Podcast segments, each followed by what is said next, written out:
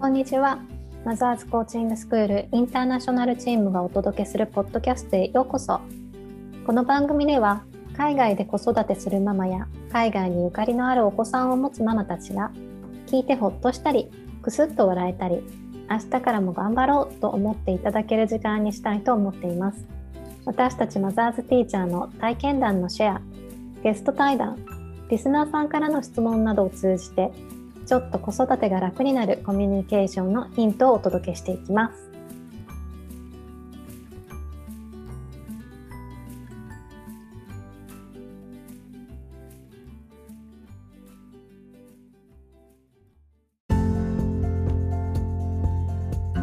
では、えー、今日も2人でお送りします。私は、えー、フランスで活動しています諸岡かなです。子供が3人3歳、6歳、8歳の娘を育てています。よろしくお願いします。私は、えっと、イタリアのナポリで、えー、マザーズティーチャーに今年5月になったばっかりで、あのインターナショナルチームに加わらせ加わらせていただきました、えっと、高橋千秋と言います。子供が5人いまして、一番上からえっと、14歳、11歳、8歳、5歳、2歳っていう、えっと、階段的な感じで、はい、子供がいます。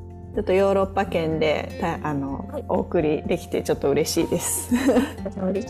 はい。で、千秋さんはあのポリに旦那さんとこも住んでる永住？永住？一応永住？予定？一応永住 永住予定のあの海外組になります。で、私はまあ駐在組なんですけど、あの。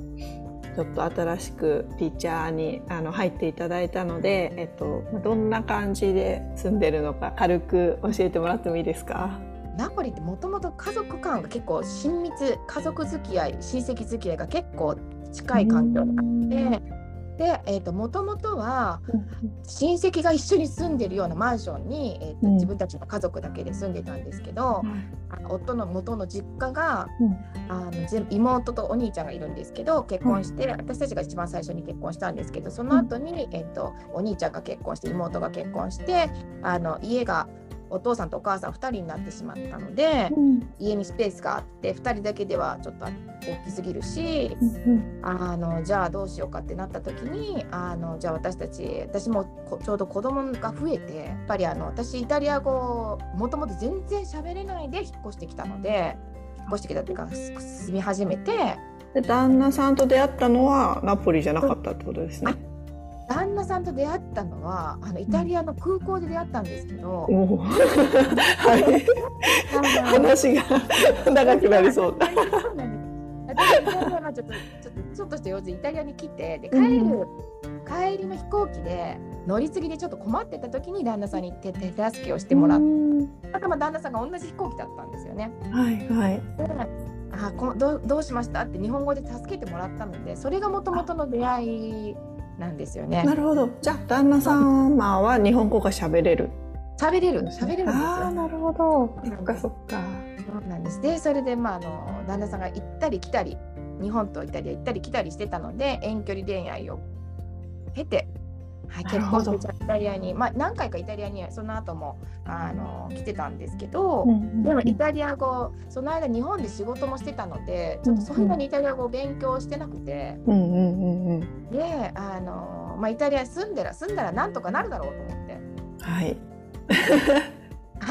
なるほど。そうなんですよね。で、住み始め、で住み始めたっていう感じなので、子供ができてからじゃあどっちに住むのかってなってイタリアにじゃあちゃんと住もうっていう感じになったので子供のやっぱり宿題とかの問題もあって。はい、子供の勉強見ながら一緒にイタリア語勉強してるんですけど、まあ、はるかに子供の方が私よりイタリア語はうまいわけですよね。でやっぱイタリアの宿題とかを手伝ってもらったりするのにおおじいちゃんおばあちゃんのちょっと手を借りた方があなるほど、うん、あるし、まあのこう見てもらうことでおばあちゃんのボケ防止にも役立つんじゃないかっていう。な るほど。はい。そうなんですよ。でまああのこれから先ねもしかしてあの私の親が何かあった時とか私もすぐ日本に帰りた帰らないといけないとかになった場合は、あの子供全員連れて帰れないかもしれないから時期時期とかによってはね。そうですね、うんうん、その時に預けて帰れる方がいいし、うんうん、やっぱりじゃあ一緒に住んでおけばお互いね助かるんじゃないかっていうことになって。じゃあ2世帯住宅にしようっていうことになって、家の中をちょっと2世帯に分けてあの今一緒に住んでるような感じですね。はあ、なるほど同居されてたんですね。同居。そうです。2世帯住宅同居ですね。あ同居はじゃあナポリでは珍しくない。あっていう珍しい。珍しいんですね。珍しいです。そうなんだ。あの近くに住んでるけど、っていうのがあって。で結構女の子があの本当の伝統的に行くとイタリアってあの女の子側が家を買う家が多いんですね。用意する。女の女の子の親が家を用意するみたいな。ああなるほど。日本の嫁入り道具的な感じで。そう感じで。そうなるとあの奥さん側に近いところにみんな用意するので大体。結構そうなんです。だからあの奥さんより奥さんの実家よりの近さに住むっていうのが多いパターンですね。なるほど。じゃあもう旦那さんのご実家と一緒に住んでるっていうのは結構稀なケースっていうことですね。もうめちゃめちゃ稀です。そうなんだ。すごい。でじゃあそこでえっ、ー、と、同居まあ二世帯住宅で同居しながら今5人育ててるっていうそうですそうです。ですね。はい、なるほど。そうそう。今日のテーマがね、ちょっと嫁姑の問題？問題あるのかなって感じですけど、嫁姑関係についてちょっと今回テーマに挙げさせてもらったんですけど、えじゃあどうですか？どしてみて？え、何年ぐらい経ちます？同居して。えあでももともと同居し始めては、うん、えーと、と3年ぐらいなんですけど、うんうん、でもあのその前も住んでた家っていうのは、うん、あの実家と住んでた家がもう車で3分2分 なんでもともとあのまあ近い。感じ。なるほど。そうですね。なんで私夫があの義理のお父さんね、舅と一緒に仕事してるんで。うん、ああ、なるほど。自営業。まあ、自営業で、はい、仕事してるから、まあ本当近い感じですね。まあじゃあ同居する前からもう10年以上経つっていうことですよね。そうですそうですそうです。もう同居する前から結構近くて、あの同居する前までにいろいろいろいろこう。気持ちの整理をつけてきたのでだからスムーズに同居できたっていうのもあるかな。なるほど。そうかそうか。じゃあ結構今はいい感じの関係っていう千秋さんの中では。そうですね。整理つけたところ ちょっと聞いてみてもいいですか？もちろんもちろん。私実はあのお姑さんっていう関係の人が私はいないのでもう亡くなってて、うんうん、なんか本当にいろいろね日本の人たちもあの嫁姑問題っていう言葉があるぐらいだからいろいろ聞くんですけど、うん、なんかどどういうことに困っててとか、うん、どういうことが良くてとかも全然わかんないんですけど、うん、なんかじゃあ困ったことって何でした？もやっとしたこと。えー多分多分これ一般的にも、うん、問題は多分やっぱり自分の思ってることを全部言えない言えないのが、うん、あの嫌だと思ってもそんなことをされたら嫌だと思っても、うん、そう言えないっていうのあると思うんですよね。やっぱ気を使う、気を使うですね。気を使ってしまう。ああ、気を使ってしまって言えないっていうね。言えないとか。で、あのだから本当のところがわからないみたいな。あなるほど。お母さんからしたらあの親切でやってくれたかもしれないし、それ意地悪でやってるかもしれないし 分かるけどなんか意地悪にやっちゃ意地悪されたんじゃないかと思っちゃったりとか、そこが話し合えないままなんかこう過ぎていっちゃうみたいなところがあるんじゃないかなって思うんですけど。確かに意地悪ですか？それともどうどういう意図があったんですかなんて聞けないですもんね。聞けないですよね。なるほど。しかもね千秋さんさっきイタリア語ゼロだったって言ってましたもんね。そうなんですよね。私はもうイタリア語最初ゼロで来たので、本当にあの言われて 言われてちょっとえ？って思ったりとか、なんかね、あの結構南イタリアのお母さんって結構すごい、うん、なんていうか本当まんまっていう人が多くて。ね、その単語有名ですもんね、まんまっていう。まんま有名なんで、ままんまいつかってもまんまなんですよ。もうまんま卒業しないのでみんな。分かってるよって思っても同じこと何回も何回も言ってきたりたり、あと子供孫に関してもすごい口出しする人多いんですね。ああそうなんですね。あの、ま、じゃなくても周りのお母さんたちみんな口出ししてくるので。あ人んちの子でもってことね。そうそうそう。なるほど。服が暑いんじゃないか寒いんじゃないのか、うん、この格好じゃ暑いんじゃないもうそのと言うこと一回最初言うこと聞いてたんですよ。ああ、なるほど。言うこと。そしたらそのたんびに、え、暑いんじゃないかって言ったら脱がして、その後すぐ違う人に寒いんじゃないかって言ってみたいな。その後また暑いんじゃないかって言って脱がしてみたいな、こう、もうなんか、あこれやってると思って。そうなんですよ。でもそれを結構そのお母さんまんまがそう言ってくるっていう家も結構あるので。あなるほどね、うん、危ないんじゃないかとか、うん、あ危ない危ない危ないとか、うん、うちの姑はまあそこまでは強烈ではないけど、うんうんうん、でもやっぱり日本のお母さんと比べたらよく言ってくる方多分。ああなるほど、ま、周りがすごいからそんなでもないけど、うん、でもやっぱりもやっとワードはいくつかあったっていうあります。なんかあの子育てし始めてから孫が生まれてから、うんうん、自分に子供が生まれてあの私の子育てを見てやっぱりこうした方がいいんじゃないかとか、うん、そういうのありましたね。うん、あるよね。だって同じ日本でさ生まれてもあるじゃないですか。あのうち私自分の母親でにもちょっともやっとしましたもん。ああ、そうそう、う。ん、いろいろいね言いたい経験しては言いたいことがあるから言ってくるけど、あの授乳とかさそんな最初の最初の方のことに関しても言ってくるけど、いやいや出ないもんは出ないんだとかさ。とかあのトイレのさせ方とかも、いやそれはもうちょっとあの私は汚れるのが嫌ですとか。そういろいろあったから、国が違ったら絶対お互いにありますよね。ありますね。初孫だったから余計まあちょっとなんかあ言いたい言いたいっていうか関わりたい、まあ関わりたいんですよね。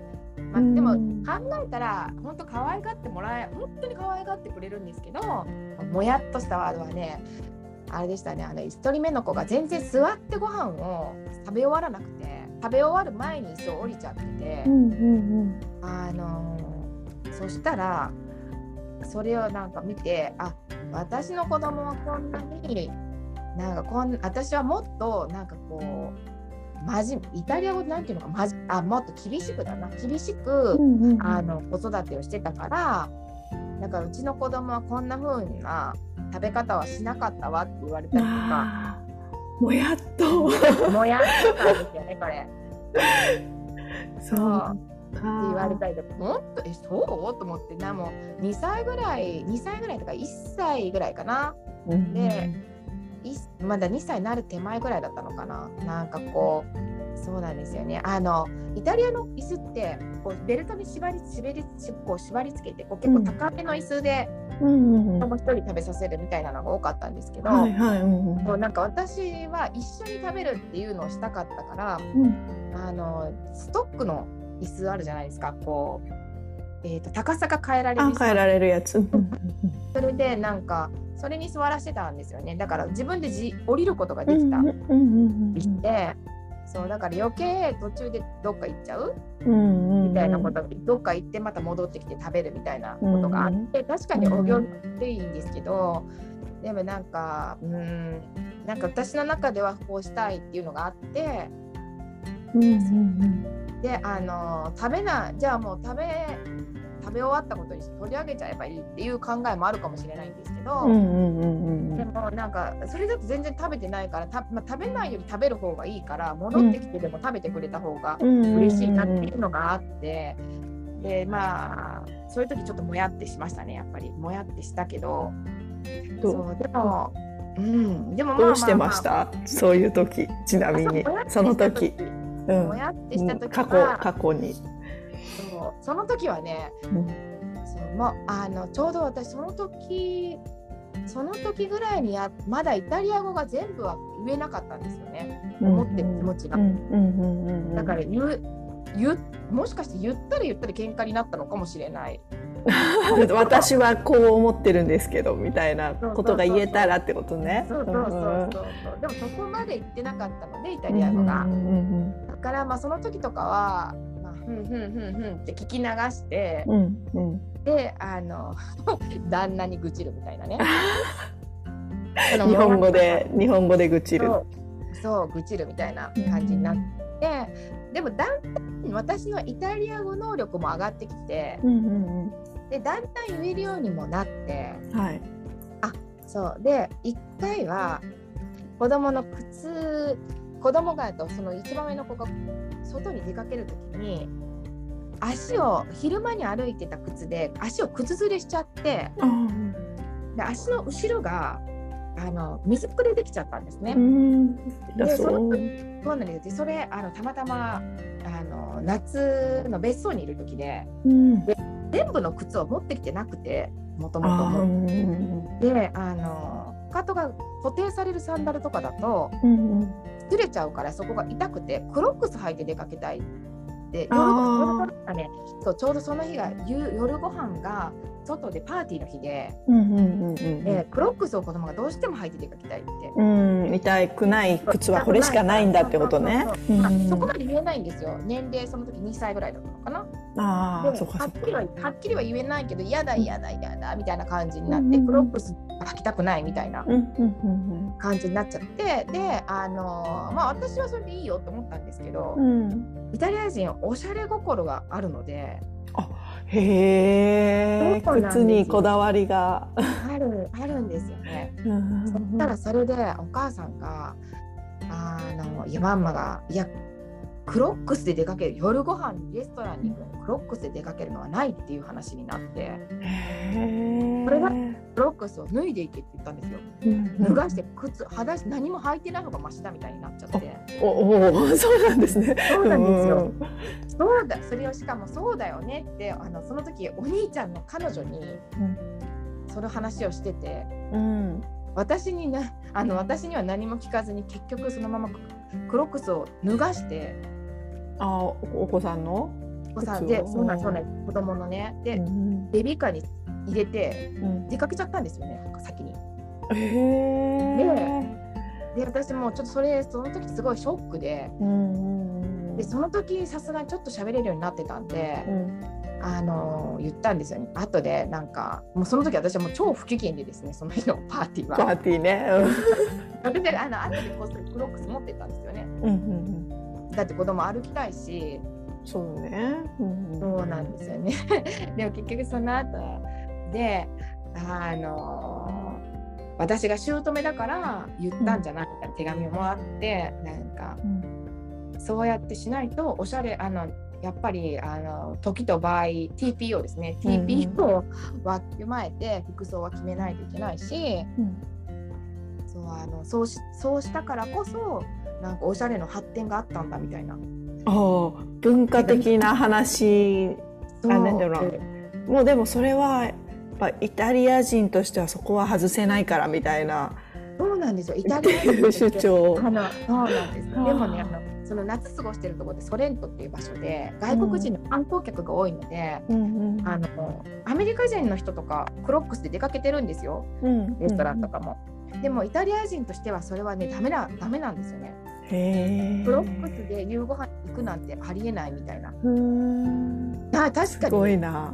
確かにそうな。周り見ててもた今見たら本当そうなんですよ。しかもそれは子供だから許されるわけじゃなくて子供の時からそういうのをまあ徹底してそうやっておしゃれは育てていくもんなんだっていうことが言いたかったんだと思うんですけど。ああなるほど ですよ。でその時はもうちょっとね本当腹が立って。いやそうですよ。それを言われてもね。親がっていやそんなのでも決めるのは私が親なんだから私だと思ってたんですよね。でもまあそれそこからそうですね。ちょっともやっとしましたけどでもあの頼るところがイタリアに住んでて、うん、そこしかなあの親うちの夫とやっぱり私側の親戚は誰もいないし私もイタリアまだシステムがよく分かってない状態だったら、うん、頼れるのはやっぱりあの夫の親しかいないわけで。なるほど。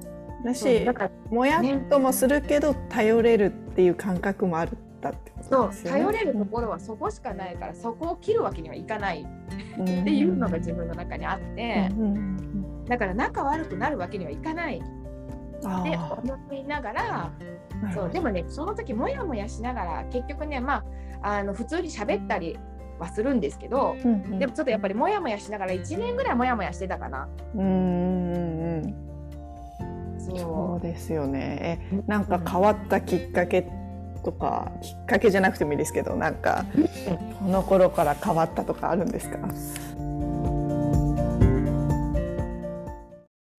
最後までお聞きいただきありがとうございます。